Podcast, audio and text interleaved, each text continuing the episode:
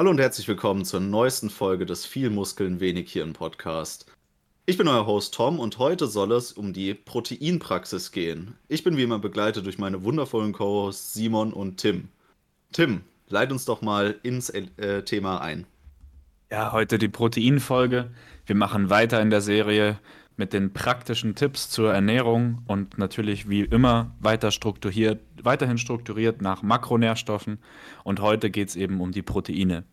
Und ja, nochmal ein kleiner Rückblick eben an unsere Theoriefolge, in der wir ja sehr viel über die Funktionen und die verschiedenen Arten von Aminosäuren gesprochen haben, geht es heute eben darum, in welchen Lebensmitteln sind die denn enthalten und welche Lebensmittel würden wir jetzt empfehlen, wenn es darum geht, Proteine in die Ernährung zu integrieren.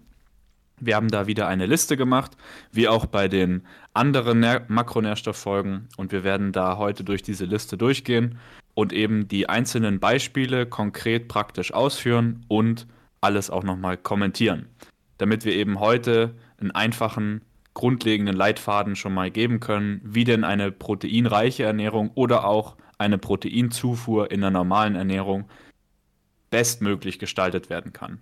Unter verschiedenen Gesichtspunkten, da kommen wir dann im Detail nochmal in den einzelnen Listenpunkten drauf zurück. Und ich würde sagen, wir fangen einfach mal an mit den tierischen Eiweißen. Das ist jetzt die erste Kategorie, die wir besprechen werden. Natürlich werden wir auch über pflanzliche Eiweiße reden, aber wir fangen jetzt mal mit den tierischen Eiweißen an. Und das allererste auf der Liste, auch eins meiner persönlichen Lieblinge, sind die Eier. Die Eier ja, das Eiweiß im Ei heißt ja nicht umsonst Eiweiß. Und ich würde sagen, das Ei ist tatsächlich, das Vollei ist eins der wertvollsten Lebensmittel, die es gibt. Aber wenn wir uns jetzt nur auf das Ei klar beschränken, ist es trotzdem eines der besten Eiweiße, die man zu sich nehmen kann. Allerdings muss man natürlich immer berücksichtigen, das ist mir ganz wichtig, wenn man jetzt Eier kauft und eigentlich nur das Eiweiß essen will, dann würde ich euch empfehlen, euch vorher was zu überlegen, wie er an das Ei klar rankommt, anstatt das Ei gelb dann wegzuschmeißen. Also bitte äh, lieber Ei klar direkt kaufen, anstatt Eier zu nehmen und dann das Ei gelb zu entsorgen. Nur persönlich meine Meinung, weil an und für sich, wenn man das mal wirklich, also ich habe es schon öfters gemacht, deswegen kann ich davon reden, wenn man das Ei gelb mal rausnimmt, dann ist da tatsächlich pro Ei gar nicht mehr so viel Substanz drin. Also es ist manchmal erschreckend, aber da ist echt gar nicht so viel Eiklar drin. Da spricht der, der Bodybuilder aus der Praxis, das ist ja äh, ganz bekannt. Die meisten Bodybuilder, die wollen immer ähm, das böse Eigelb loswerden, weil da die fiesen Fette drin sind, die in der Diät nicht mehr konform sind hinterher. Und deswegen wird immer schön das Eiklar abgetrennt. Ähm, ganz klar zu sagen, ähm, aus einer Sicht eines nicht ähm, wettkampforientierten Athleten ist diese Trennung zwischen Eiklar und Eigelb nicht zu empfehlen, weil das Eigelb enthält ganz klar die für uns wertvollsten Bestandteile des Eis. Es enthält auch anteilig wesentlich mehr Protein als das ähm, Eiklar an sich. Und ähm, aus biologischer Sicht hat das Eiklar ja auch eigentlich eher eine Schutzfunktion für, für den Dotter und ist ähm, generell ähm, von, von der Funktion her dazu gedacht, dass keine ähm, pathogenen Erreger zum Beispiel an den Hühnerembryo ran können. Insofern sind da Substanzen drin, die natürlich auch bei uns, wenn wir jetzt Eiklar zu uns nehmen, erstmal nicht so Bombe sind. Also klar, ist jetzt nicht, nicht so schlimm wie pflanzliche Abwehrstoffe, aber trotzdem ähm, Eiklar an sich erstmal der weniger wertvolle Bestandteil des, des Volleis. Insofern, also für den, für den ganz normalen Gebrauch, äh, esst die Dinger ruhig ganz. Ihr braucht euch auch irgendwie keine Sorgen machen mit dem äh, Cholesterin. Nahrungscholesterin hat nichts mit Blutcholesterin zu tun, das ist äh, lange erwiesen. Man kann seinen Cholesterinspiegel durch Eierkonsum auch gar nicht irgendwie erhöhen. Insofern kann man ähm, hier eigentlich aus den Vollen schöpfen und sagen, Eier einfach ein super Lebensmittel und ist ja auch eigentlich der Goldstandard, wenn es um hochwertige tierische Proteine geht hat den biologischen Wert von 100 als Standard festgesetzt, das äh, Eiprotein, also das Albumin. Insofern kann man sagen, ist einfach eine Top-Quelle, wenn man sich irgendwie mit Eiweiß versorgen will. Auf jeden Vielleicht Fall. noch ein kleiner praktischer Tipp zu Eiern. Also ungefähr über den Daumen gepeilt, die relative Kalorienverteilung eines Volleis ist zwei Drittel eben Fett und ein Drittel Protein. Also wenn ihr ein Ei zu euch nehmt, dann habt ihr normalerweise, jetzt kommt es natürlich auf die Größe und so weiter an, aber normalerweise ungefähr 100 Kalorien zu euch genommen pro Ei. So kalkuliere ich das immer. Und das sind dann ein Drittel davon Proteinkalorien und dann reden wir eben von ungefähr wieder gerundete Zahlen, Pi mal Daumen, ungefähr 10 Gramm Eiweiß. Etwas weniger als 10 Gramm Eiweiß pro Ei. Wie gesagt, kommt natürlich auch auf die Größe an. Bei Eier, beim Eierkauf wirklich aber auch auf die Qualität achten. Also, wenn ihr die teuren Eier euch nicht kaufen wollt, dann ist es vielleicht besser, keine Eier zu kaufen. Weil, wie Tom schon gesagt hat, es gibt auch viele nicht so gute Bestandteile im Ei. Und natürlich kriegt man da konzentriert ab, was das Huhn eben abbekommen hat. In diesem Sinne Augen auf beim Eierkauf. Ähm, ja, tatsächlich, ich meine, das gilt hier wie äh, letzte Woche in unserer Fettfolge auch. Wir reden natürlich über Konzentrate, wie Tim das damals schon eloquent äh, dargestellt hatte. Und auch hier sind natürlich auch wieder die Schadstoffe konzentriert. Ähm, also alles, was zum Beispiel in die Produktion mit reingeflossen ist, bekommt auch jeder ab. Aber kommen wir weiter und ich würde das Ganze so ein bisschen erstmal grob gruppieren als Milchprodukte. Ähm, die sind ja bekannterweise auch äußerst reichhaltig in, in Eiweißen. Ähm, es gibt so viele verschiedene, die man derzeit hier zu sich nehmen kann, aber ich glaube, der Bodybuilding-Standard erlaubt nur Magerquark, wenn mich nicht alles täuscht. Ähm, deswegen hier als nächstes auf unserer Liste. Äh, natürlich nicht, also Spaß, aber ähm, von den ganzen möglichen Ausführungen, wie wir Milchprodukte zu uns nehmen können, der Magerquark durchaus interessant, gerade wenn man auch irgendwie kalorienrestriktiv unterwegs ist, dementsprechend auch nicht so viel Fett wie zum Beispiel andere Milchprodukte. Ja, natürlich voran der Käse, der deutlich mehr Fett immer hat. Ähm, aber ja, Magerquark auch super interessant ähm, bezüglich der, der Aufteilung von, von Casein und Molke. Ähm, das sind sozusagen die bei, beiden groben Proteinklassen, die wir uns sozusagen im, in der Milcheiweiß anschauen. Aber da, da hat Tom, glaube ich, noch was ganz Interessantes dazu gehabt. Genau, und zwar ist es beim Magerquark so, dass wir hier noch keine Trennung zwischen der, äh, dem Molke und dem Casein, Protein haben im ähm, Gesamtbestandteil. Und deswegen liefert uns Magerquark ähm, beide Formen des Milcheiweißes. Das ist insofern interessant, dass wir halt ähm, zwei Zeit, zeitlich unterschiedlich schnelle Aufnahmeformen der Proteine haben. Da sind wir in der Theoriefolge schon drauf eingegangen. Das Caseinprotein, das verlangsamt auch so ein bisschen unsere Verdauung. Das kommt relativ ähm, spät erst oder es kommt auch recht kontinuierlich natürlich bei uns im Organismus an. Aber das Molkeprotein, das kommt halt relativ schnell reingefahren. Klar ist jetzt in Magerquark der, der Molkeanteil wie gesamt gesehen im Milcheiweiß relativ niedrig. Das ist nicht allzu viel. Aber es ist trotzdem noch eine recht hohe Menge, vor allem weil es natürlich auch im Magerquark ähm, recht konzentriert ist im Gesamten. Also man kennt es ja, 100 Gramm Magerquark liefern ungefähr 12,5 Gramm Protein und sonst nebenher nicht viel anderes. Also sind noch ein paar zerquetschte Gramm äh, Kohlenhydrate drin. Das ist jetzt aber echt nicht die Welt. Und ja, also grundsätzlich, das, das macht den Magerquark an sich sehr interessant und das ist natürlich ein vollständiges Lebensmittel. Ja, da ist auch noch alles andere drin, was so positiv an Milch ist. Ähm, bis halt auf äh, den, den Fettgehalt der Milch, der ist dann natürlich draußen, sonst wäre es kein Magerquark. Ähm, aber wie gesagt, also Magerquark ist für mich einfach so der OG der, der ähm, Eiweißquellen, gerade auch preislich einfach sehr, sehr attraktiv. Selbst wenn man jetzt den hochwertigen Bio-Magerquark kauft, ist das immer noch eine, eine absolut preiswerte Proteinquelle. Die kann sich so gut wie jeder leisten. Kann man sich auch echt in Menge leisten, kann man auch jeden Tag zu sich nehmen. Man hat tausend Möglichkeiten, Magerquark zu verwenden. Also äh, sehr beliebt bei mir sind zum Beispiel auch ähm, äh, Proteinbrote, die man einfach mit Magerquark backen kann. Also wer da Bock drauf hat, wir können auch mal in die Beschreibung ein Rezept ballern gerne. Oder ähm, äh, der klassische Magerquark-Shake oder auch einfach so Magerquark mit Müsli und ein bisschen ähm, zum Beispiel Mineralwasser oder Milch, wenn man nicht so auf die Kalorien achten muss. Das sind alles legitime Form, den zu sich zu nehmen.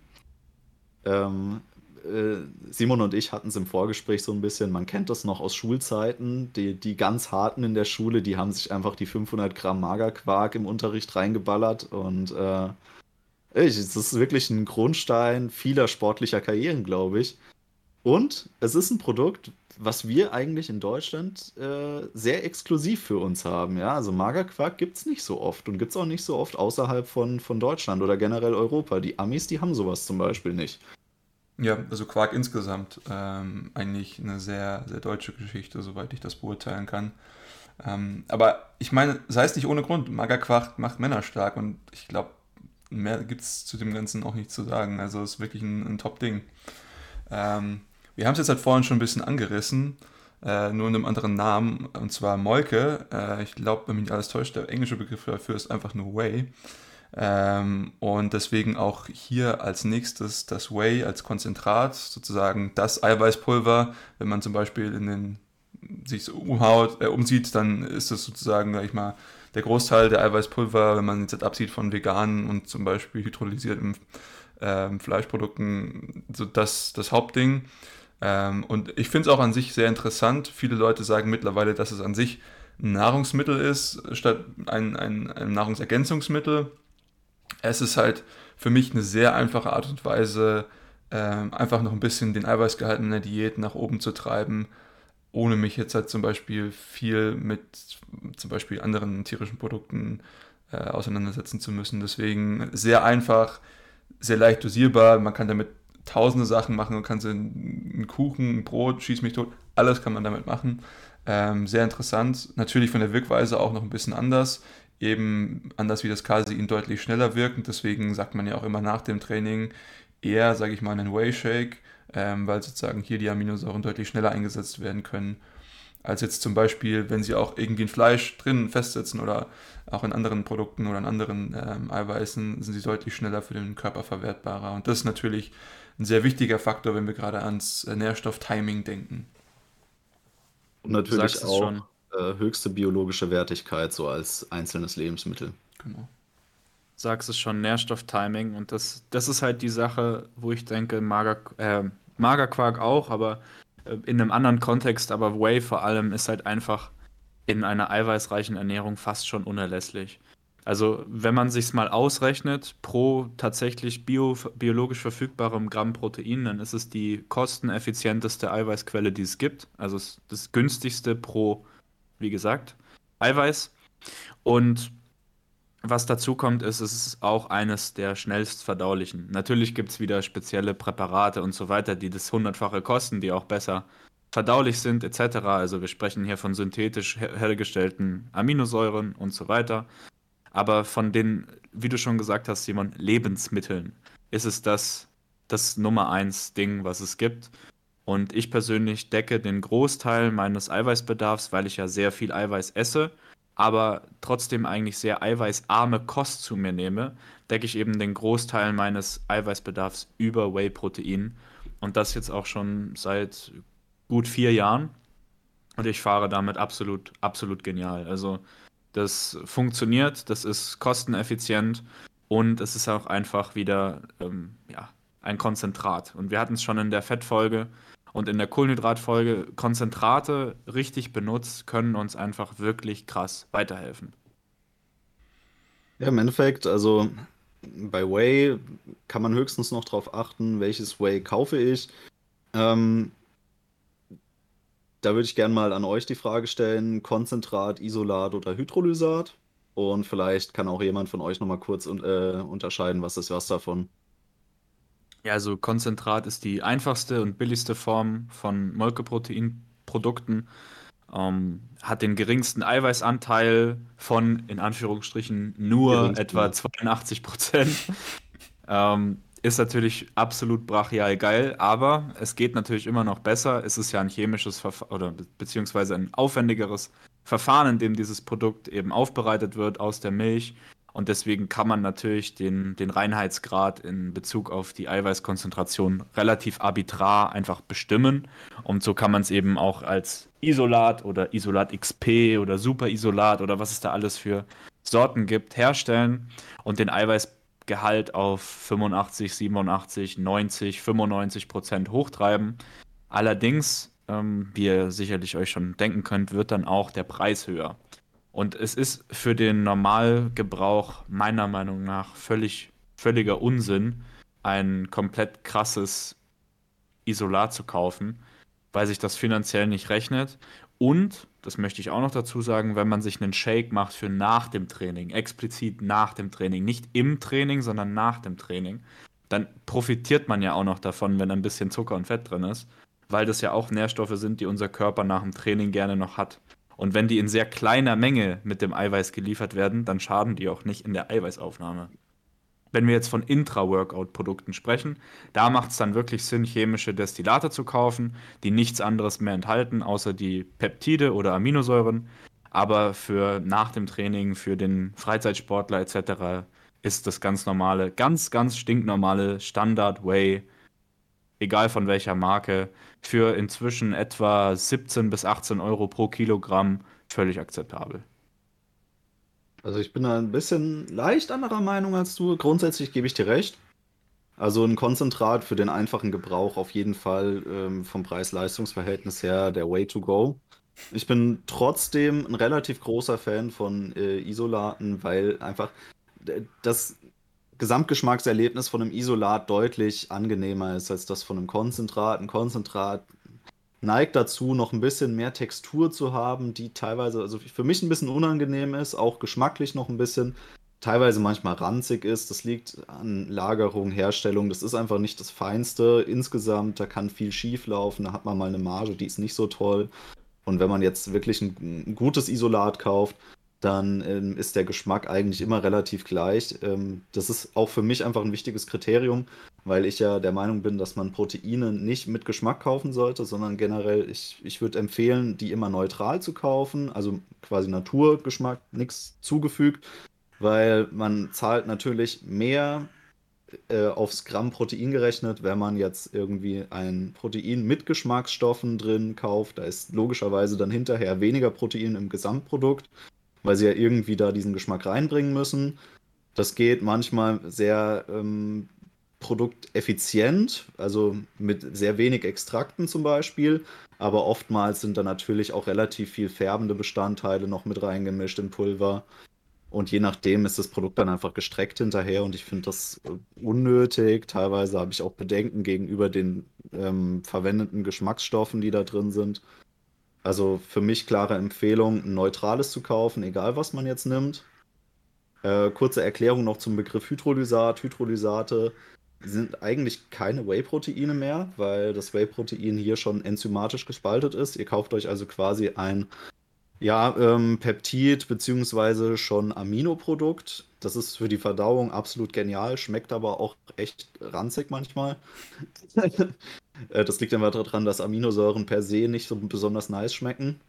Also wirklich gar nicht. Und deswegen gibt es normale Aminosäureprodukte auch immer nur mit Geschmack. Äh, und es ist auch dann nicht mehr zu empfehlen, die ohne Geschmack zu kaufen. Aber an sich sage ich, ähm, wer es sich leisten kann, ein Proteinisolat, ja klar, preis-leistungsmäßig gibt das jetzt nicht so viel, aber vom Gesamterlebnis her würde ich es empfehlen. Und auf jeden Fall ähm, in Bioqualität oder halt aus Weidemilch. Das finde ich schon relativ wichtig, weil gewisse Studien doch gezeigt haben, dass Milchprotein aus anderen Quellen deutlich mehr Allergene enthalten kann, beziehungsweise das Potenzial, dass Menschen allergisch darauf reagieren, noch höher ist. Also ich habe damals mal in dunklen Vorzeiten von MyProtein ein Aminosäureprodukt ohne Geschmackszusätze probiert und ich kann jedem davon abraten. Es war eine der widerlichsten Erfahrungen, die ich jemals in meinem Leben hatte. Und ähm, deswegen kann ich das sehr gut unterschreiben. ja. Ja, mit dem Geschmack, das ist so eine Sache. Also ähm, natürlich von rein von der Körperchemie her gesprochen ist es besser, man nimmt nichts. Ja, immer schön roh, nichts dazu.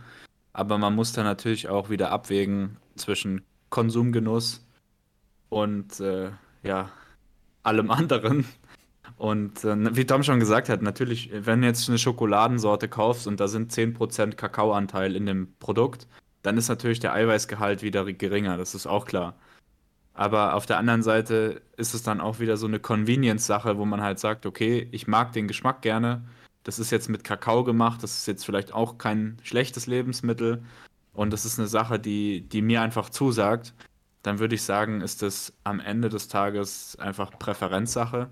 Natürlich, wenn du, wenn du sagst, es spielt keine Rolle, wie viel es kostet, dann kaufst du dir halt einfach ein Hydrolysat und mischst es halt mit irgendwas anderem oder so. Kannst ja machen, wie du magst vom Geschmack her kriegt man das schon irgendwie runter. Da muss halt eine Banane dazu oder Früchte oder sonst irgendwas. Aber für den, für den Normalverbraucher, wie gesagt, probiert es einfach aus, welche Sorte euch schmeckt. Und ähm, ich persönlich, wenn ich noch einen wertvollen Tipp geben müsste, würde sagen, wenn ihr euch große Mengen Eiweißpulver kauft, was man üblicherweise macht, weil der Preis dann sehr, günst, sehr viel günstiger ist. Also man kauft normalerweise nicht 250 Gramm, sondern 5 Kilo. Wenn ihr 5 Kilo einer Eiweißsorte kauft, dann nehmt einen, ich sag's immer, leichten Geschmack. Also, ich habe das schon gehabt mit, mit heftiger dunkler Schokolade oder mit, mit ähm, Amarena oder solche Geschmäcke, Erdnuss, Pistazie, so Zeug. So schwere Geschmäcker, die andere Zutaten im Shake übertünchen. Wenn man das hat und man hat so einen fetten Beutel, dann hat man nach zwei Kilo von dem Scheiß keinen Bock mehr drauf und muss sich was anderes kaufen, weil man es nicht mehr runterkriegt.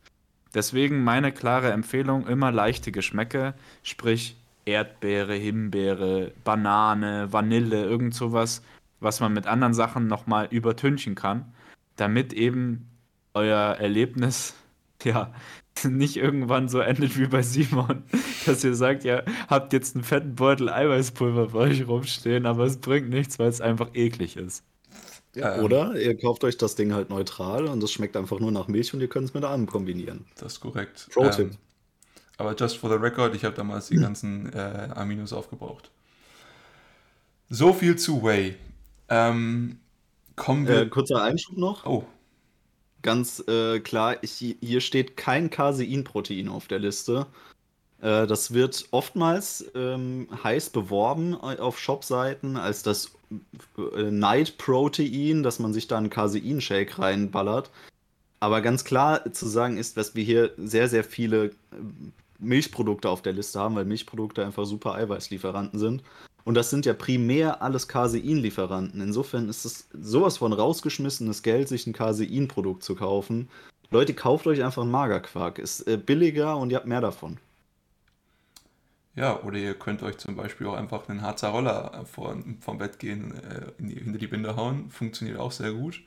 Ähm, schätzungsweise das kritischste Lebensmittel auf dieser ganzen Liste hier äh, manch einer äh, mag es sehr gerne, für die meisten äh, wohl eher eine, ein, ein Angriff auf ihre Geruchs- und Geschmacksnerven. Ähm, aber tatsächlich extremst viel Eiweiß, extremst wenig Fett und äh, an sich ein super Lebensmittel.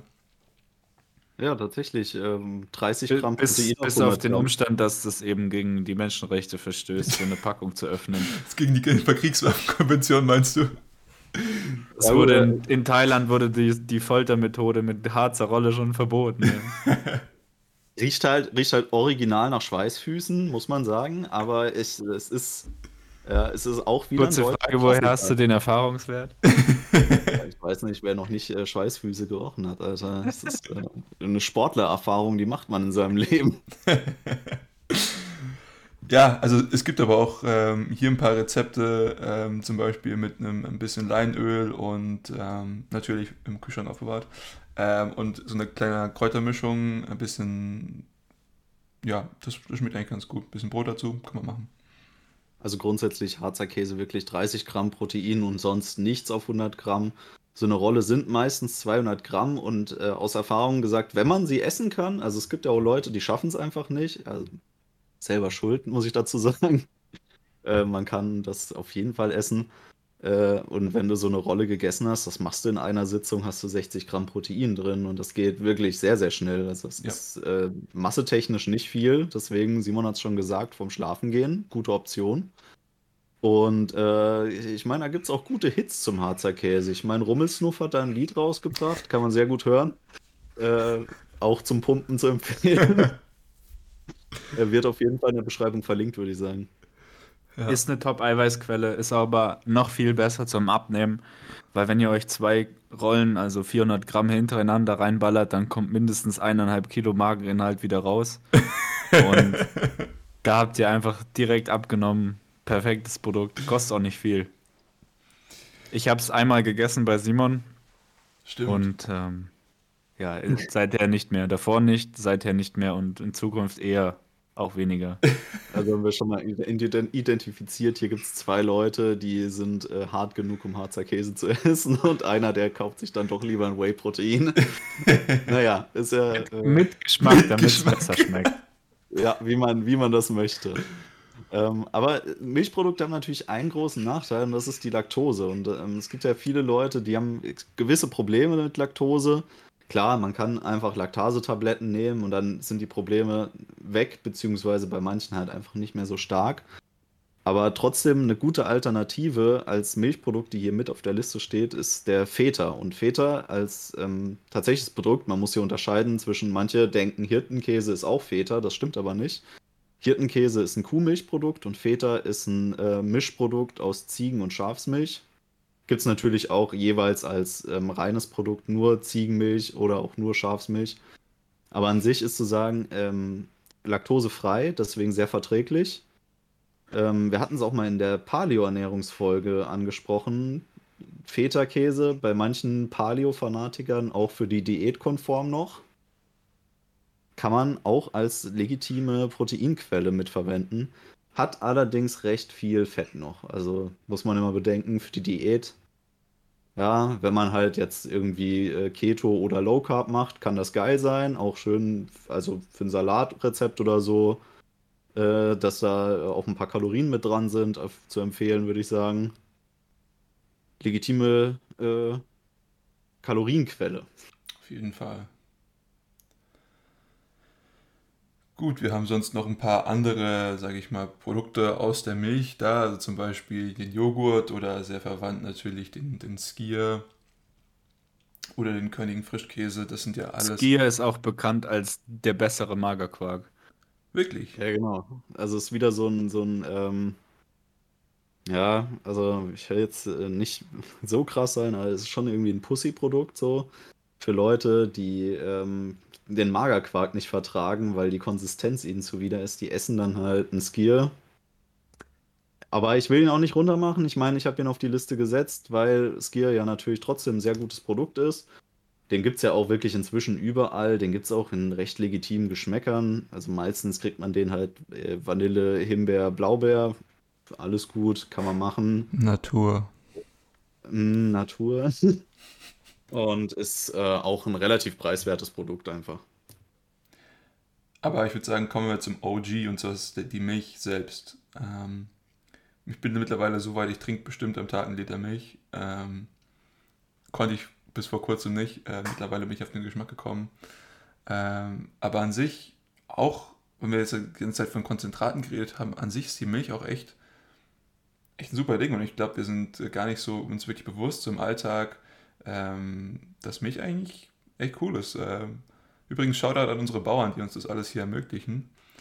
Ähm, muss man auch mal wertschätzen. Aber dann immer nur Milch mit hohem Fettgehalt. Also das ist ja mal klar. Explizit steht hier natürlich auch wieder die Rohmilch auf der Liste. Wer die Möglichkeit hat, Milchtankstelle, ich weiß, gibt es nicht überall, ist manchmal scheiße zu erreichen, aber deswegen explizit der Tipp an die Leute, die die Möglichkeit dazu haben, an eine Milchtankstelle zu gehen und sich Rohmilch zu holen, holt euch die auch. Ihr habt ein viel besseres Produkt als alles, was ihr sonst bekommt. Es lohnt sich auf jeden Fall. Und auch für Leute im Training, die, die im Aufbau sind und mal was Verrücktes ausprobieren wollen. Es gibt da aus dem Powerlifting kommt das, die, die Go-Mad-Methode, Gallon of Milk a Day. Äh, da trinkt man vier Liter Milch am Tag. Also ich habe das in meiner Karriere zweimal gemacht und beide Male bin ich äh, äh, arg explodiert dadurch. Das ist schon ein anderes Level, was man da an Aufbau hinlegt, wenn man äh, das macht. Aber man wird auch sehr fett dadurch. Das ist ein zweischneidiges Schwert, aber darum geht es ja im Aufbau auch. Fair point. Für all die Hardgainer. nicht nur Hardgainer, also grundsätzlich, man kann das mal ausprobieren, man muss es ja nicht allzu lang machen, dann hält sich der Schaden, der Kollateralschaden auch in Grenzen, den man damit anrichtet, sage ich mal. Ähm, es ist witzig. Man nimmt natürlich auf natürliche Art und Weise relativ viel Hormone zu sich, dadurch, dass man die Milch trinkt. Ich meine, das ist einer der, der grundlegenden Bestandteile von Milch. Das soll das Wachstum von Kälbern anregen. Wer sich das mal angeguckt hat, die wachsen ja auch wie verrückt. Und ähm, ähnlich geht es einem, wenn man diese Methode eben verfolgt. Und man sieht sowohl. Dann wird man zum Kalb oder wie? Nee, ja, zum Bullen. Zum Rind. Zum Bullen. Zum Rind. Ähm, ja, sowohl was äh, die Körpermasse angeht, aber vor allem halt auch was die Kraft angeht, kann man da ordentlich zulegen, wenn man das mal fährt. Äh, Pro-Tipp ist natürlich, dass man sich langsam ransteigert und nicht einfach Tag 1 sagt, so 4, Liter Milch am Tag, jetzt äh, geht's los, sondern steigert euch langsam rein, erstmal 1 Liter, dann 2, dann 3 und dann fühlt ihr euch irgendwann mit 4 Litern wohl. Äh, Trinkt man dann noch was anderes auch, oder? Ja, ihr müsst euch ganz normal nebenher ernähren, sonst äh, macht das wenig Sinn. Ach so. ja, Tim das ist so ungefähr der Sinn dieser Methode.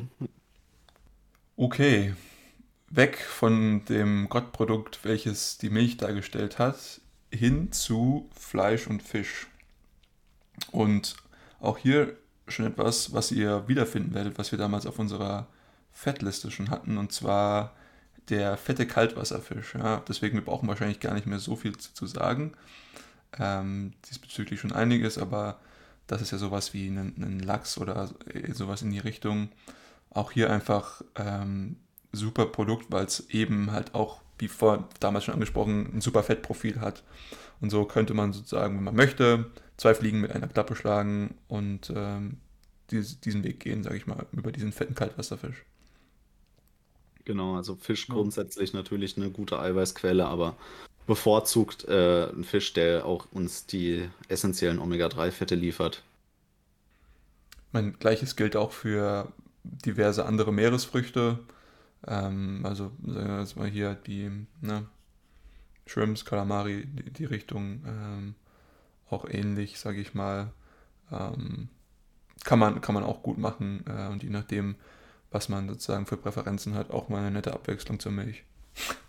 Ich denke ja auch vor allem an sowas wie, wie Muscheln, ähm, ja, du hast es schon gesagt, Shrimps, Garnelen, ähm, Krustentiere generell. Es hat ähm, beides seine Vorteile. Also generell kann man sagen, wer Meeresfrüchte isst, der nimmt recht viel Selen und Jod zu sich. Das ist grundsätzlich mal eine richtig gute Nummer.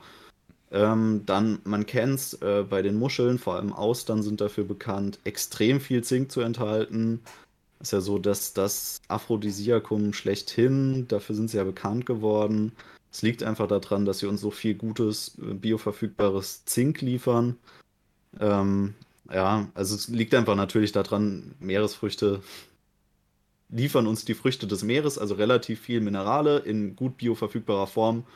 Das ist ähm, ein sehr großes Alleinstellungsmerkmal als Lebensmittel und gleichzeitig sind sie natürlich auch gute Proteinquellen und liefern uns auch eben die essentiellen Omega-3-Fettsäuren.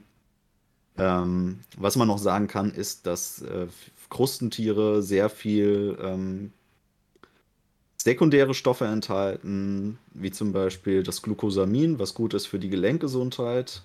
Das ist für viele Kraftsportler interessant, die ähm, gerade ähm, Probleme haben mit Gelenkabrieb, ähm, die Glucos Glucosamin wirkt halt antientzündlich, ähm, dadurch kann der, die Knorpelregeneration besser ablaufen und man hat ein geringeres Risiko, irgendwann mal sich eine Arthrose zuzuziehen oder so.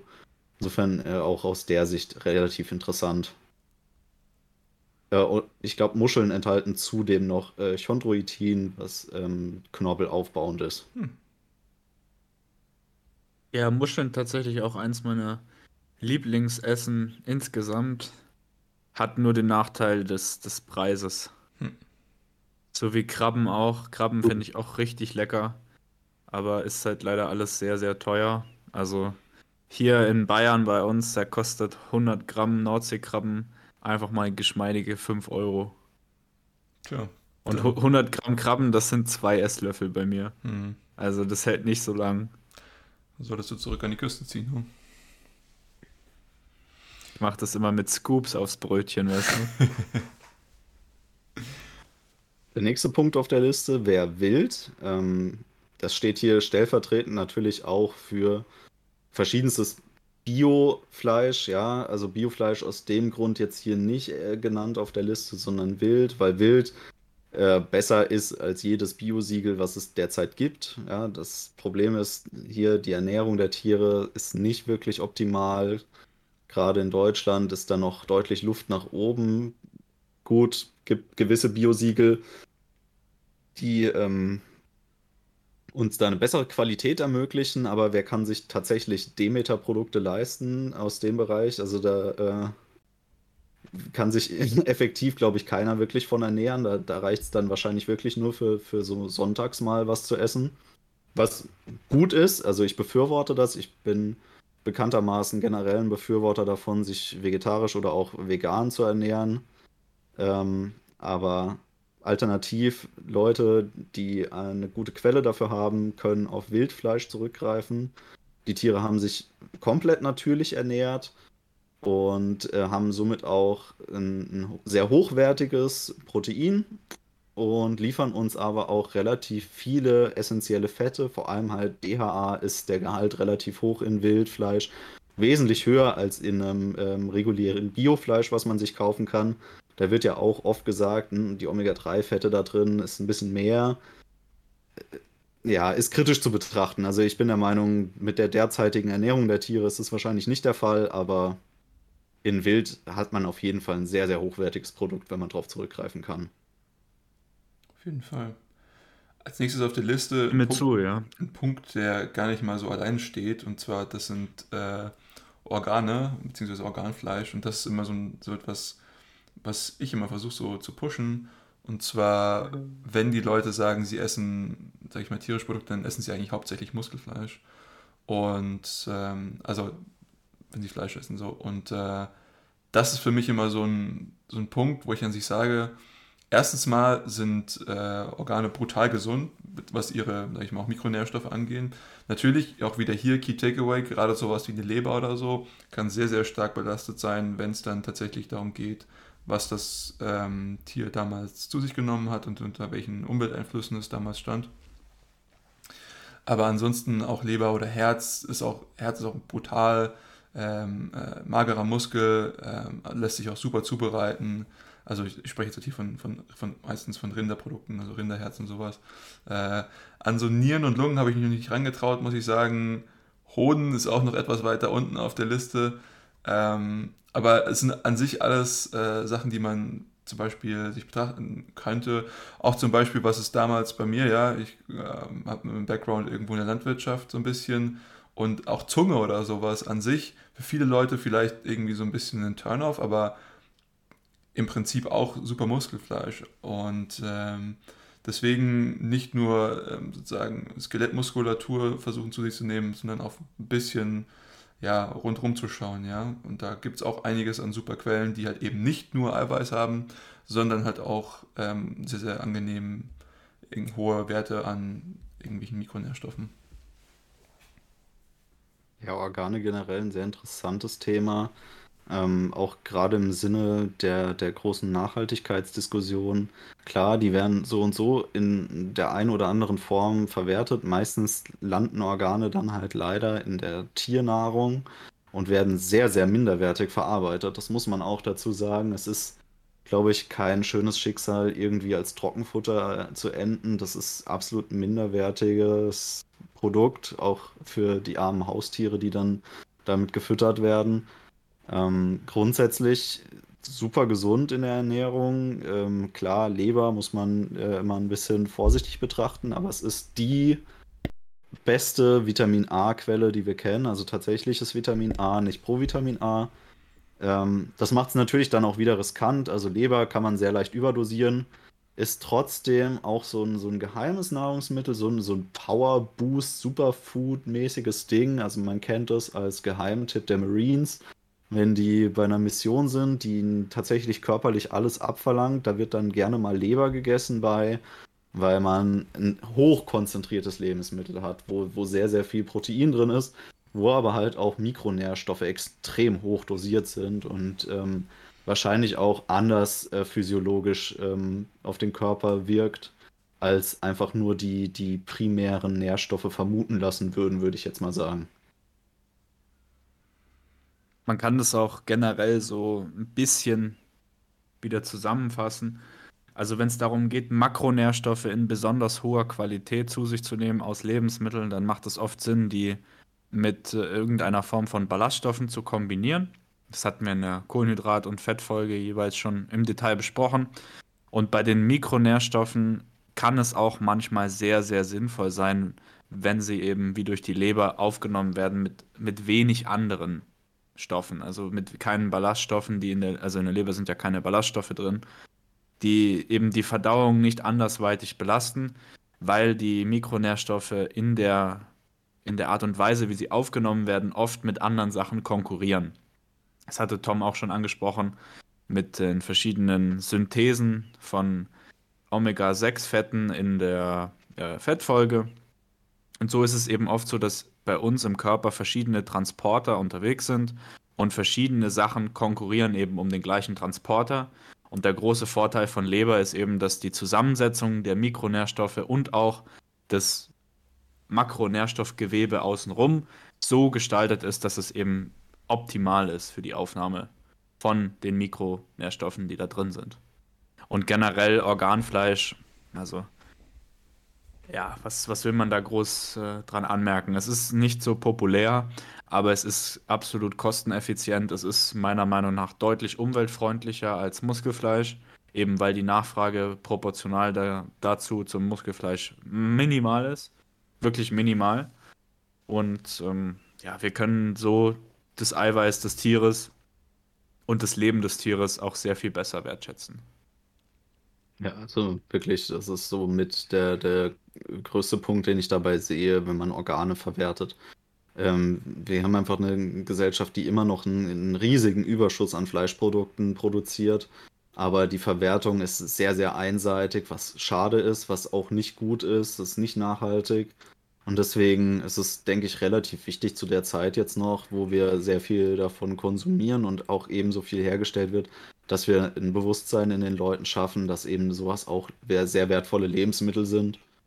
Und ähm, ja, kleiner Fun-Fact noch zum Herzen: Das ist ähm, eines der wenigen Organe, die, ähm, beziehungsweise eins der einzigen tierischen Produkte, die tatsächlich auch Vitamin C enthalten. Ähm, natürlich sehr schwierig, wenn man es mal gekocht hat, dann ist da auch nicht mehr so viel drin, aber ja, also es soll ja doch so ein paar Verrückte geben, die sich Carnivore ernähren oder die sich vielleicht sogar Carnivore ernähren müssen. Also ich möchte hier eine ganz klare Lanze dafür brechen, dass man sich nicht so ernährt äh, auf freiwilliger Basis. Ich halte das für ganz großen Schwachsinn. Aber Leute, die das müssen aus gesundheitlichen Gründen, für die ist das natürlich eine super Sache. Ähm, oder wegen einer Wette. Ja, noch schlimmer. ähm, genau. Aber jetzt kommen wir zu dem für mich interessanteren Teil der heutigen Folge, nämlich den pflanzlichen Proteinquellen. Interessant deshalb, weil wir haben jetzt über sehr, sehr viele Proteine gesprochen, die einfach für sich alleine stehen. Ja, im Endeffekt dieses ganze Geplänkel hier, ja, das eine bietet den Vorteil, das andere den. Im Grunde genommen ist es relativ irrelevant, weil man kann sich aus den genannten Proteinquellen, die wir jetzt vorgestellt haben, einfach nur eine raussuchen und die ist absolut ausreichend. Man braucht nichts anderes, ja. Das ist völlig egal, ob man sich da jetzt für ein Whey entscheidet, was einfach nur Proteine liefert. Man kann seine Mikronährstoffe und was man sonst noch braucht in der Ernährung natürlich auch mit allem anderen decken. Oder ob man jetzt sagt, ich esse in meinem ganzen Leben nur Eier oder nur Magerquark, das ist eigentlich ziemlich egal. Wir haben auf jeden Fall ein sehr hochwertiges und vollständiges Protein und sind nicht darauf angewiesen, irgendwie dieses volle Angebot auszuschöpfen. Ja, es reicht, wir entscheiden uns für eins. Soll heißen, wir müssen kein Fleisch essen. Und ähm, bei den pflanzlichen Proteinen, da muss man ein bisschen mehr nachdenken. Ja? Also hier geht es vor allem darum, intelligent auszuwählen und gut zu kombinieren. Es reicht eben nicht zu sagen, ich esse nur dieses eine pflanzliche Protein und das reicht, um meinen Gesamtproteinbedarf zu decken, sondern man muss intelligent kombinieren, genau wissen, wo sind hier Defizite im Aminosäureprofil, womit kann ich die am besten auffüllen, wie ist überhaupt meine ähm, äh, Aufnahme von den pflanzlichen Proteinen, wie viel kriege ich da ähm, verwertet von Und dementsprechend muss man anpassen und ein bisschen intelligent überlegen. Also hier gerade der Appell an die Veganer. Ähm, ich denke, hier sind sehr, sehr wertvolle Hinweise auf der Liste und wir werden auch noch ein paar gute Infos zu den einzelnen Quellen jetzt droppen. Ähm, der erste Punkt auf der Liste, den kennt ihr jetzt auch schon aus der Fett-Folge, der vorangegangenen Folge. Das sind die Chiasamen. Im gleichen Atemzug kann man eigentlich auch den zweiten Punkt mitnennen, die Hanfsamen. Das sind beides ähm, vollständige pflanzliche Proteinquellen. Die liefern uns alle essentiellen Aminosäuren und ähm, in dem Fall tatsächlich auch für sich alleinstehend. Ähm, ich glaube, die, die Vorteile der beiden Produkte habe ich schon in der ähm, Fettfolge dargelegt. Wir haben hier natürlich sehr hochwertige pflanzliche Fette, also bei den Chiasamen die, die ähm, Omega-3-Fettsäure, ALA, bei den Hanfsamen zusätzlich noch die Gamma-Linolensäure. Absolut zu empfehlen und beide Produkte tatsächlich auch für eine ähm, Low Carb und ketogene Ernährung konform. Kann man viel mitmachen. Chiasamen kann man auch echt tolle Rezepte finden zu. So ein Chia-Pudding kann man sich recht simpel machen. Ähm, ähnliches Prinzip wie bei den Overnight Oats. Äh, schön quellen lassen, hat eine ganz coole Konsistenz. Ähm, wenn man das zum Beispiel, wenn man jetzt Vegetarier ist, mit Milch ansetzt und ein bisschen Vanille dazu tut, ein paar schöne äh, Beeren mit rein, vielleicht noch ein Keksboden drunter, ist genial, kann ich nur empfehlen. Der Mann übertreibt einfach so schnell. Richtige Eskalation. Keksboden. Mit einfach eine Handvoll Chiasamen, ein bisschen Wasser. Diese, diese Zimt drauf noch, ist richtig geil. Roh müsst ihr das essen, ohne Gewürze, ohne alles. Und wenn es dann nicht mag, dann ist nichts für euch. Ja. Aber Schön Magerquark aufquirlen mit Vanille. Auf die ja. Rolle drauf und gut und rein damit. Müssen wir, wir hatten ja letzte Folge gesagt, dass zum Beispiel der Hanfsamen, dass man das zum Beispiel aufbrechen sollte. Ist es bei den Chiasamen auch der Fall? Bei den Chiasamen sehr, sehr zu empfehlen, die zu schroten. Chiasamen, dadurch, dass sie ja quellen, zeigen sie uns, sie enthalten sehr viele wasserlösliche Ballaststoffe die machen sie natürlich extrem verdauungsresistent. Wenn wir Chiasamen nicht in irgendeiner Form gut kauen, auf der einen Seite, ne, wenn wir jetzt, jetzt so einen Chia-Pudding machen, oder aber halt im Shake zum Beispiel einfach schroten, äh, sind die quasi nur als Ballaststoffquelle relevant und als sonst nichts. Ähm, insofern Chiasamen immer gut Ist kauen. die Wurst dann gesprinkelt, oder? ja, äh, die, die, kommen halt dann, das ist ein bisschen wie Mais essen, ja, kommt einfach wieder raus. Genau, ja. Also muss man jetzt nicht weiter drauf eingehen. Also Top-Ballaststoffquellen enthalten extrem viele Mikronährstoffe. Gerade Chiasamen liefern uns die, die komplette Bandbreite der Mikronährstoffe, seien es jetzt Vitamine oder auch ähm, Minerale und Spurenelemente. Loaded, ja. Äh, wirklich zu empfehlen als Produkt, gerade für, für Veganer und Vegetarier als ähm, legitime Proteinquelle. Und das war's auch schon zu den pflanzlichen Eiweißquellen. Jetzt haben wir noch pflanzliche partielle Eiweißquellen, die so pseudomäßig ein paar Aminosäuren enthalten und sich ja, also äh, so durchmausern. Zwei Punkte haben wir noch, die vollständig sind, ja. Also die Süßlupine und die Leinsamen. Leinsamen gliedern sich wieder in die oben genannten an. Äh, Leinsamen habe ich deswegen ein bisschen niedriger in der Liste gerankt, weil Leinsamen leider ähm, Blausäure enthalten, beziehungsweise durch die, ähm, die Verstoffwechselung oder das Aufspalten Blausäure bilden. Das heißt, man sollte nicht zu viel Leinsamen essen. Ja, das ist deswegen nicht so die Top-Eiweißquelle, weil man eben den Konsum einschränken muss. Klar, es ist jetzt nicht so krass, aber ja, man sollte schon ein bisschen darauf achten, dass man jetzt nicht irgendwie 100 Gramm Leinsamen am Tag zu sich nimmt.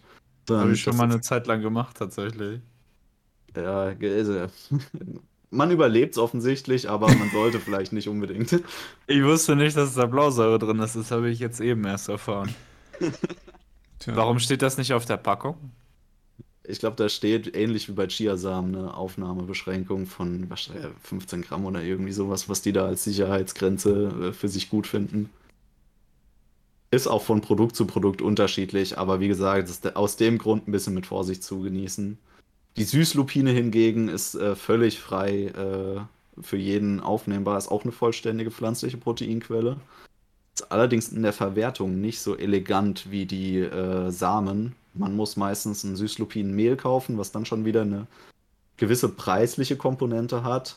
Dafür ist es dann aber echt eine Top-Proteinquelle und ja, kann man ganz gut zum Backen verwenden zum Beispiel und hat dann aber dafür auch eine vollständige Proteinquelle damit. Was ist mit Lupinen-Proteinpulver? Kann man auch verwenden. Großer Nachteil, wie bei allen Hülsenfrüchten, ist, dass da ein relativ geringer Methioninanteil drin ist. Das ist zwar drin, aber es ist wirklich nicht die Welt. Das heißt, man sollte es mit zusätzlichen Produkten wieder kombinieren, um den Methioningehalt insgesamt wieder auf ein angenehmes Level zu bringen. Wir kennen das. Das ist dieses ähm, Daubenprinzip von der ähm, Gesamtverfügbarkeit der Nährstoffe. Das heißt, die geringste Fassdaube ist die maximale Füllhöhe unseres Gesamtaminosäurepools. Es ist relativ egal, wie viel wir anteilig an anderen Aminosäuren haben. Wenn eine essentielle Aminosäure relativ gering dosiert ist, ist das der limitierende Faktor für unsere Proteinbiosynthese. Das heißt, wenn wir bewusst wissen, okay, wir nehmen jetzt eine, eine Hülsenfrucht zu uns, viele Veganer machen ja diesen Fehler bei Bohnen oder Linsen oder Kichererbsen, dass sie da sagen, hey, ja, ich habe hier meine ganzen Hülsenfrüchte und decke damit meine Proteine ihr habt immer das Problem, dass ihr anteilig zu wenig von bestimmten Aminosäuren zu euch nehmt. Und das ist immer euer limitierender Faktor. Deswegen kombiniert diese pflanzlichen Proteinquellen, die wir euch heute vorstellen, möglichst holistisch im Tagesverlauf. Ja? Also ihr müsst da jetzt nicht irgendwie jeden Tag eine andere ähm, Proteinquelle nehmen, sondern am besten ihr nehmt euch vier, fünf Stück von denen am Tag und kombiniert die in, in euren Mahlzeiten intelligent zusammen. Das ist deutlich empfehlenswerter, als da irgendwie seinen Proteinbedarf sehr ähm, ja, aus, aus nur einer einzigen Quelle zu decken. Was enthält denn Methionin? Also wie gesagt, die, die oben genannten Produkte enthalten relativ äh, viel Methionin. Also gerade Chiasamen oder Leinsamen sind dafür eine gute Quelle. Aber auch sowas wie ähm, ich glaube, Soja jetzt nicht so unbedingt. Generell Samen. Ich glaube, Nüsse sind noch ganz gut. Ähm, äh, Getreideprodukte, also sowas wie Getreide und Pseudogetreide. Also, man kann sich da nochmal an der Carb-Folge, die wir als erstes produziert haben, orientieren. Zum Beispiel ähm, Haferflocken oder sowas sind ja auch eine relativ gute Proteinquelle, ja. Also primär eigentlich eine Kohlenhydratquelle, enthalten aber auch auf 100 Gramm, glaube ich, immer noch 12 Gramm Eiweiß oder so. Sollte man jetzt nicht unbedingt vernachlässigen. Problem ist natürlich bei Haferflocken, die sind absolut kein vollständiges Protein und zudem halt noch dann vergleichsweise recht wenig. Deswegen sind die jetzt hier auf der Liste nicht zu finden. Aber wenn man jetzt sich vegan ernährt oder vegetarisch mit einem großen Fokus auf pflanzlichen Nahrungsmitteln, sollte man das immer noch mitbedenken, dass man da halt auch dann bei den Sachen darauf achtet, dass man irgendwas nimmt, was noch relativ viel Eiweiß dazu enthält, ja. Also nicht jetzt unbedingt den weißen Reis essen, sondern dann tatsächlich lieber äh, Haferflocken zum Beispiel nehmen. Ähm, ja, einfach empfehlenswert dann. Einfach die thailändische Küche kochen und den Reis ersetzen durch Haferflocken in jedem Gericht. Dann seid ihr gut dabei. Chef Koch Steinhauser meldet sich zum Dienst. Bei mir gibt es einen Hühnerherz-Shake. Der nächste Punkt auf der Liste ist ein bisschen exotisch. Ähm, und zwar sind das Hülsenfrucht, Sprossen und Keime. Ähm, ganz bewusst hier jetzt Sprossen und Keime, weil wir haben ja schon mal in der Folge das Thema Hülsenfrüchte recht ausgiebig behandelt, ja. Hülsenfrüchte eine relativ fiese Nummer, wenn man Nährstoffe zu sich nehmen will. Ähm, ich glaube, Tim hat da immer einen ganz guten Take auf die Geschichte. Willst du noch mal kurz den Zuhörern erklären, warum? Ja, es geht im Prinzip um sekundäre Pflanzenstoffe, die, wir hatten es vorhin schon, wir haben verschiedene Transmitter und die Nährstoffe konkurrieren darum. Und es gibt eben verschiedene sekundäre Pflanzenstoffe, die halt vor allem sehr stark in Hülsenfrüchten enthalten sind, die dann eben mit diesen Transmittern sozusagen auch noch rummachen. Und das sorgt dann dafür, dass die Nährstoffaufnahme eben, ja, absolut mies ist. Und Hülsenfrüchte regen natürlich extrem auch die Verdauung an. Jeder kennt das mit den, mit den Böhnchen und den Tönchen. Das ist kein Geheimnis. Das kann man auch einfach mal austesten. Wenn man das noch nicht kennt, einfach mal zwei Dosen, zwei große Dosen an roten Kidneybohnen essen und dann mal ähm, sozusagen eine Gasuntersuchung vornehmen, dann findet man das auch raus, ganz wissenschaftlich, wie das funktioniert. Und ähm, ja, das ist halt mit Vorsicht zu genießen. Also es kommt auf die Ernährungsart an, die man macht. Aber im Großen und Ganzen würde ich davon abraten, jetzt zu jeder Mahlzeit Hülsenfrüchte zu sich zu nehmen. Genau, und aus dem Grund habe ich hier ähm, Keime und Sprossen auf die Liste gesetzt. Und zwar ist es ja so, dass der pflanzliche, der pflanzliche Samen an sich darauf ausgelegt ist, das, was er enthält, besonders gut zu schützen. Das heißt, da sind sehr viele Stoffe drin, die eben das unattraktiv machen für Tiere, den so an sich zu sich zu nehmen. Jetzt ist es natürlich auch für die Pflanze ein Problem, weil wenn sie dann wachsen möchte, dann hat sie genau dasselbe Problem wie ein Tier, das das zu sich nimmt. Die Nährstoffe sind schlecht verfügbar, ja, die sind in irgendeiner Form organisch gebunden und physiologisch nicht verwendbar. Aber im Keimungsprozess der Pflanze werden sehr, sehr viele, also wirklich extrem viele Enzyme freigesetzt, die eben genau diesen Prozess umkehren und diese gesamten Nährstoffe, die darin enthalten sind, die ja bekanntermaßen in, in Samen ähm, und Kernen extrem hoch konzentriert vorkommen, wieder verfügbar machen. Das heißt, durch den Keimungsprozess veredeln wir sozusagen das Lebensmittel und machen es für uns besser verwertbar. Und das trifft in dem Fall nicht nur auf die Mikronährstoffe zu, die darin enthalten sind, sondern auch auf die Proteine, die werden nämlich auch enzymatisch verändert im Keimungsprozess. Und ähm, wichtig ist hierbei anzumerken, dass äh, man diese Hülsenfrucht, äh, Sprossen und Keime trotzdem nicht roh verzehren äh, kann. Ja, also wie bei allen Hülsenfrüchten muss man die trotzdem kochen. Zumindest blanchieren muss man die. Insofern ähm, darf man hier jetzt nicht diesen Irrglauben aufliegen, dass man nur, weil die jetzt gekeimt sind, kann man die auf einmal roh essen. Aber ähm, sehr zu empfehlen, um, um den Speiseplan eben zu erweitern. Generell Sprossen und Keime sind extrem empfehlenswert. Lecker und absolut geil. Und lecker. So wie Eier. okay, danke für die Einschätzung, Tim. Ähm, nächster Gerne Punkt. Doch. nächster Punkt, was ich bis vorhin nicht wusste, und zwar Tempeh, ähm, was ja an sich wie ich es jetzt gerade gelernt habe, fermentiertes Tofu ist richtig. Ähm, Jawohl. Das Problem Jawohl. bei Tofu, was wir ja auch schon hatten, ähm, sind eben sekundäre Pflanzenstoffe und gerade bei Tofu das Problem Phytoestrogene, die dementsprechend auch uns als Menschen unserem Hormonhaushalt beeinträchtigen, ähm, sowohl für Männlein als auch Weiblein. Ähm, zum Beispiel auch zu äh, Osteoporose führen kann, äh, wenn es vermehrt vorkommt. Äh, natürlich ist in Frauen so und aber auch bei Männern natürlich halt auch äh, mit unserem äh, männlichen Sexualhormon durchaus ein bisschen gewalttätig umgeht. Ähm, dementsprechend. Um es zusammenzufassen, Simon, Soja ist der Feind. Soja ist der Todfeind, das ist korrekt. Ähm, Tempeh allerdings als fermentiertes Produkt hat diese Pflanzenstoffe nicht mehr. Und an sich ist Sojaprotein ja auch nicht schlecht. Dementsprechend könnte man darauf zurückgreifen, wenn eben diese sekundären Pflanzenstoffe nicht vorhanden sind, wie es eben in Tempeh der Fall ist. Man kennt das ja, sehr, sehr viele Veganer greifen immer wieder auf verschiedenste Sojaprodukte zurück in ihrer Ernährung, um ihren äh, Proteinbedarf eben zu decken, was ja auch nicht verkehrt ist. Das ist auch immer so ein bisschen lebensabschnittabhängig. Also grundsätzlich hast du recht, das ist sowohl für Männer als auch für Frauen ähm, die meiste Zeit ihres Lebens eher von Nachteil, ähm, Phytoöstrogene zu sich zu nehmen, also vor allem hochkonzentrierte Phytoöstrogene, die wir da eben vorliegen haben. Allerdings gibt es bei Frauen so diesen berühmten Turning Point, das ist die Menopause. Und nach der Menopause sind äh, Phytoöstrogene sehr, sehr gut für Frauen, ja. Also dann kehrt sich quasi der negative Effekt um und man hat eher eine Schutzfunktion vor Osteoporose, wenn man dann in diesem Lebensabschnitt eben vermehrt Produkte mit Phytoöstrogenen zu sich nimmt. Grundsätzlich ist zu sagen, Phytoöstrogene sind jetzt weniger schlimm als Östrogene für den Mann, weil Östrogen an sich äh, ist halt Östrogen auf Steroiden, also echtes Östrogen eben. Das wirkt sehr, sehr als sehr, sehr. Östrogen ähm, auf Steroiden. Hochschwelliger Reiz ähm, in, in der Wirkung, das echte Hormon, während Phytoöstrogene nur einen Bruchteil der Wirkung von Östrogen haben, wenn sie eben die entsprechenden ähm, äh, Andockstellen besetzen.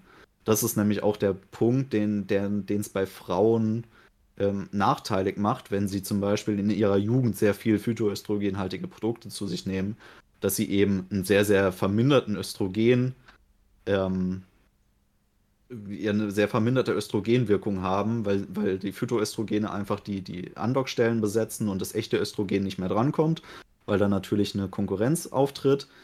Während dann aber halt nach der Menopause, wo der Östrogenspiegel generell problematisch ist, ist es positiv. Man hat eben noch den Reiz, den das Phytoöstrogen setzt. Insofern, die dürfen natürlich auch auf normale Sojaprodukte zurückgreifen.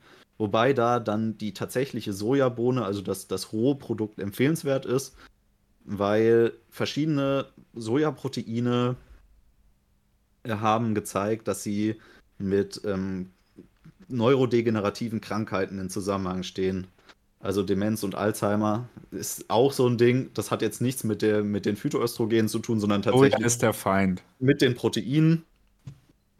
Aber auch das Problem hat man eben nicht bei einem fermentierten Produkt. Also fermentiertes Produkt, ähnlich wie wir schon angesprochen haben bei, beim Whey, das Hydrolysat, ist halt in dem Fall biologisch enzymatisch vorgespalten, für uns besser verwertbar. Ähm, ist zudem natürlich dann auch gleichzeitig ein probiotisches Lebensmittel, weil es Mikroorganismen enthält. Ähm, ja, steht hier auf der Liste, weil es halt einfach wirklich empfehlenswert ist. Was sind jetzt die, damit ich das richtig mache in Zukunft, was sind jetzt die fermentierten Sojaprodukte, die man vielleicht essen kann? Tempeh. Und Sojasauce ist auch ein fermentiertes Sojaprodukt, ist ungefähr so gut wie Maggi. Maggi ist, Maggi ist sehr gut. Habe ich, hab ich erst gerade gestern eine große leere Flasche Maggi, die XXL Superflasche. Ein Liter. Hat er, hat er bekanntermaßen entsorgt. im Training weggeext. Pre-Workout. So ja, Sojasauce finde ich aber lecker. Also, also kann man essen, oder wie? Ja, ich meine, also so wie Maggi ähm, fermentiertes Weizenprotein, es ist Soja, äh, ist ähm, Sojasauce im Endeffekt einfach nur fermentiertes Sojaprotein. Sieht man auch, wenn man auf die Nährwerte drauf guckt, da ist äh, seltsam viel Protein drin, neben den 1000 Gramm Salz, die da mit drin rumschwimmen. Äh, aus dem Grund sollte man das natürlich nicht trinken. Ähm, ja, aber grundsätzlich Tempeh. Tempeh ist auch kein reines Sojaprodukt. Das ist, äh, es gibt viele fer fermentierte Lebensmittel. Also das sind unterschiedliche Hülsenfrüchte, die so fermentiert werden. Kann man alle relativ gleichwertig einsetzen, wobei Soja natürlich mit dem höchsten Proteingehalt daherkommt. Äh, der nächste Punkt auf der Liste sind Linsen, Kichererbsen, Bohnen und Erbsen. In dem Fall dann sowas wie gelbe Erbsen. Ne? Also viele Leute, die äh, von Erbsen als legitime Proteinquelle ähm, hören, die denken dann an diese Tiefkühlerbsen, da ist ja quasi nichts drin. Ähm, getrocknete Erbsen enthalten dann doch respektabel viel Protein noch. Klar, wir haben diese Grundproblematik mit Hülsenfrüchten, die ich vorhin schon angesprochen habe. Aber trotzdem ist zu sagen, dass Hülsenfrüchte natürlich äh, in, in, ähm, eine Daseinsberechtigung haben, wenn es darum geht, irgendwie pflanzliche Proteine zu sich zu nehmen. Äh, ich würde aber jetzt wirklich sagen, die haben eher eine Daseinsberechtigung in einer wirklich vegan basierten Ernährung. Ansonsten schwierig, halten die Verdauung schon stark auf. Ja, also Klar, von Zeit zu Zeit immer mal wieder in, in die Ernährung rein integrieren, ist für jeden positiv, aber als Hauptquelle hm, ja eher für, für tatsächliche Veganer zu empfehlen, dass die ähm, damit sehr viel halt kochen einfach und dann diesen, den Hülsenfrüchten zum Beispiel den Vorzug geben gegenüber von, von Kartoffeln oder Reis zum Beispiel. Ja, im selben Zug schätzungsweise das Kichererbsenmehl oder das Leinmehl. Ich meine, ähnliche Ausgangsstruktur gehabt, ne? dementsprechend wahrscheinlich auch ähnliche Wirkungsweise. Leinmehl absolut krass, was den Proteingehalt angeht. Also sehr, auch wie vorhin schon angesprochen, hochwertiges pflanzliches Protein. Man kann es gut auch ähm, zum Backen verwenden. Ähm, Kichererbsenmehl steht drauf, weil man äh, Kichererbsenmehl ist für mich das beste Paniermehl, was man so verwenden kann, für egal was. Es schmeckt wirklich sehr gut, ist besser als jedes andere Paniermehl, was man irgendwie benutzen kann. und ist absolut gleichwertig einzusetzen. Insofern würde ich immer dem Kichererbsenmehl den Vorzug geben, wenn es um sowas geht in der Küche. Gerade jetzt zur Zeit äh, ist ja Pilzsaison, wie man äh, vielleicht mitbekommen hat.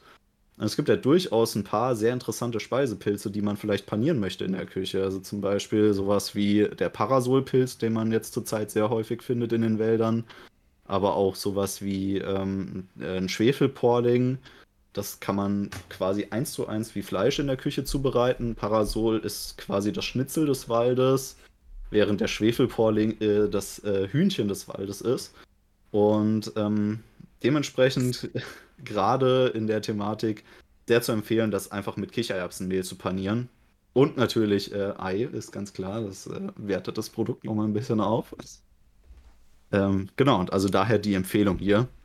Ähm, Hülsenfruchtnudeln stehen hier auch nochmal auf der Liste, brauche ich jetzt nichts mehr zu sagen, haben wir in der Carb-Folge schon äh, abgehandelt. Wir haben noch auch abartig viel Eiweiß, ne? Also ich erinnere mich, Linsennudeln 25 Gramm auf 100 Gramm Ah, mehr, Eiweiß. mehr. Die, Das also ist richtig krass.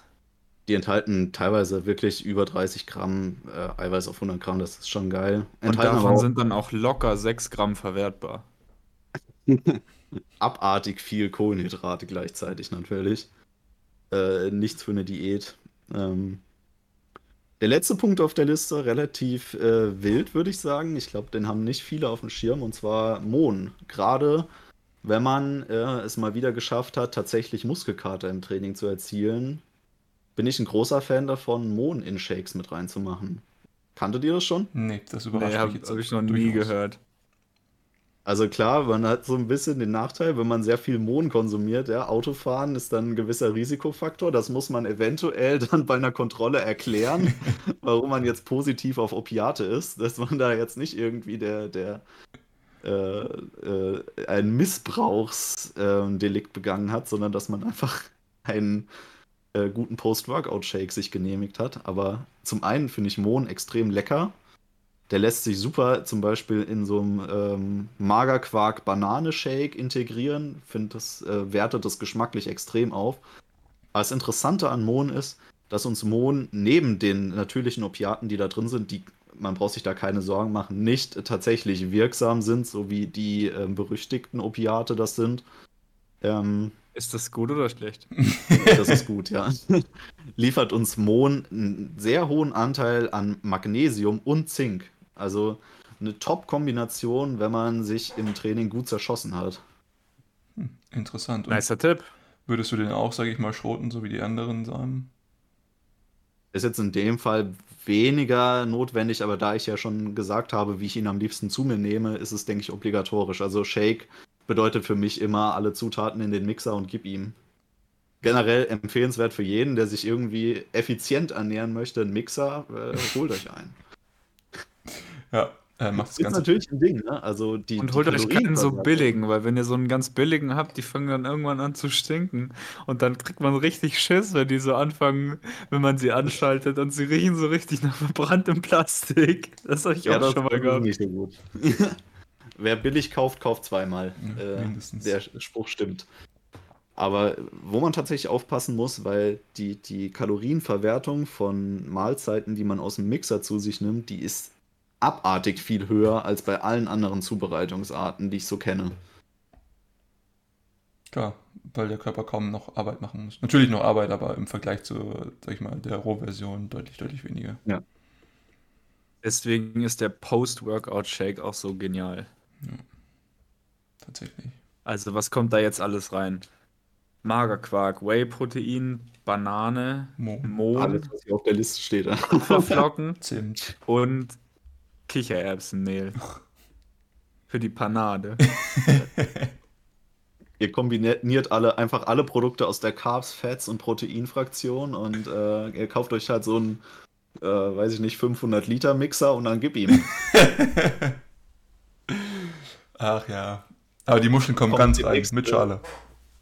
Kommt demnächst auf den Markt, das ist dann der viel Muskeln, wenig Hirnshake. Ja, äh, kleiner, kleiner Sneak Peek in unsere internen Die Planungsprozesse. Zutatenliste ist dann ausfaltbar.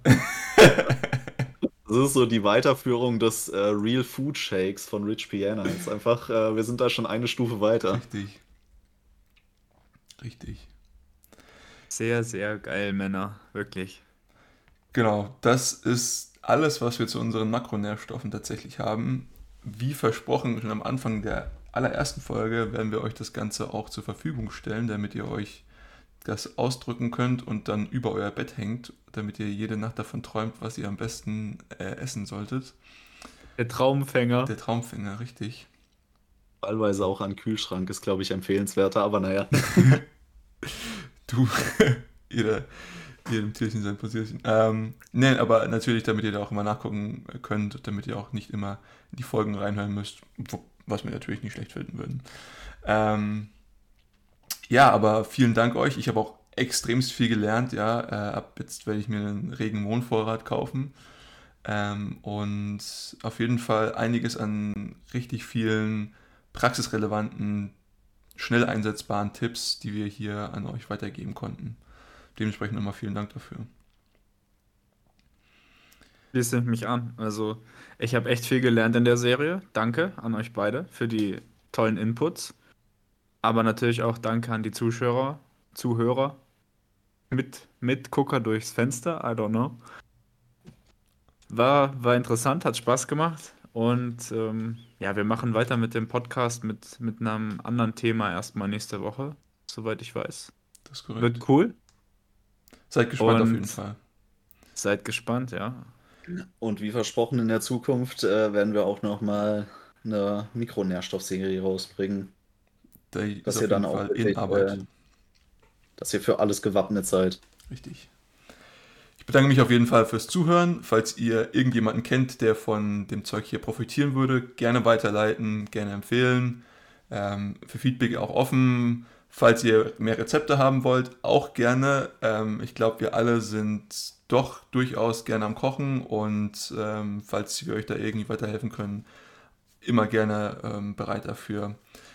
In diesem Sinne, ich wünsche euch noch was Schönes und macht's gut.